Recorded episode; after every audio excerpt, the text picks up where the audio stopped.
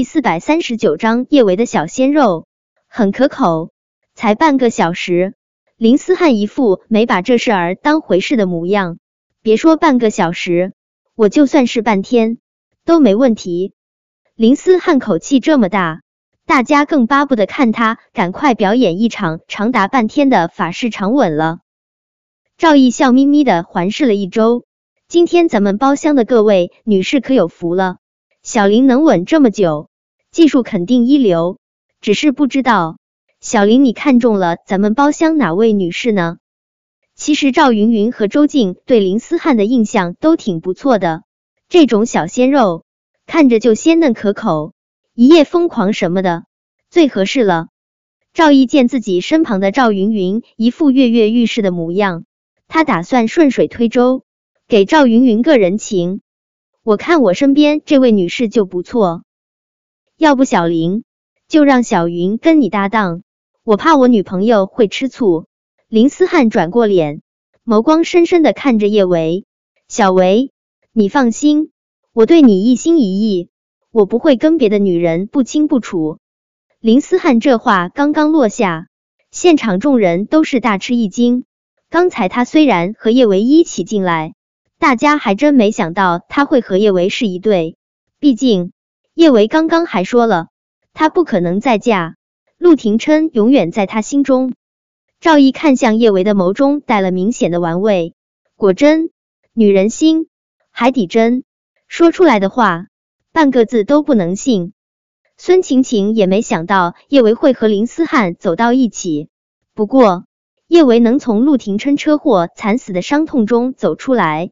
他还是挺为他开心的，他笑得一脸灿烂的开口：“既然小林怕叶医生会吃醋，那就和叶医生搭档呗。”说完这话，孙晴晴还推了叶维一把，在他耳边小声说道：“小维同志，小鲜肉很鲜嫩可口，今夜良宵莫负啊！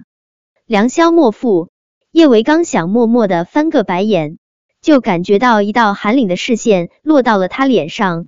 他抬起脸，果真，陆廷琛正森冷的盯着他，那副模样似乎是恨不能将他大卸八块。叶维弱弱的吞了口口水，小舅舅现在好可怕。不过，这也证明男二号的策略是很有用的。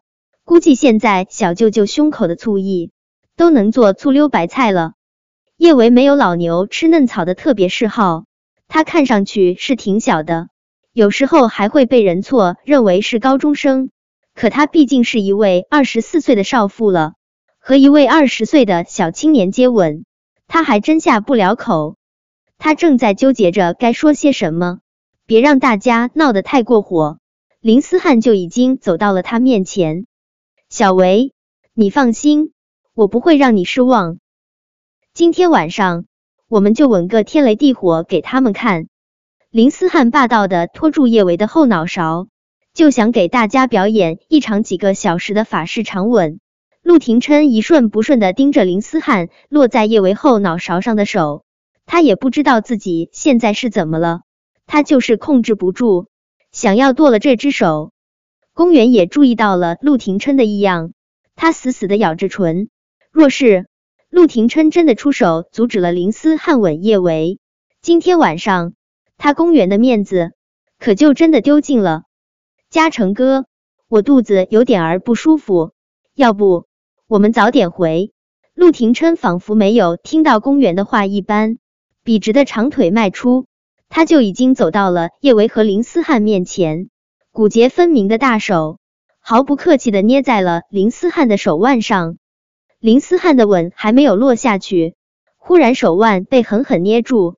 他疼得差点儿喊娘，他下意识的转过脸，想要狠揍一顿这个莫名其妙抓他手腕的人。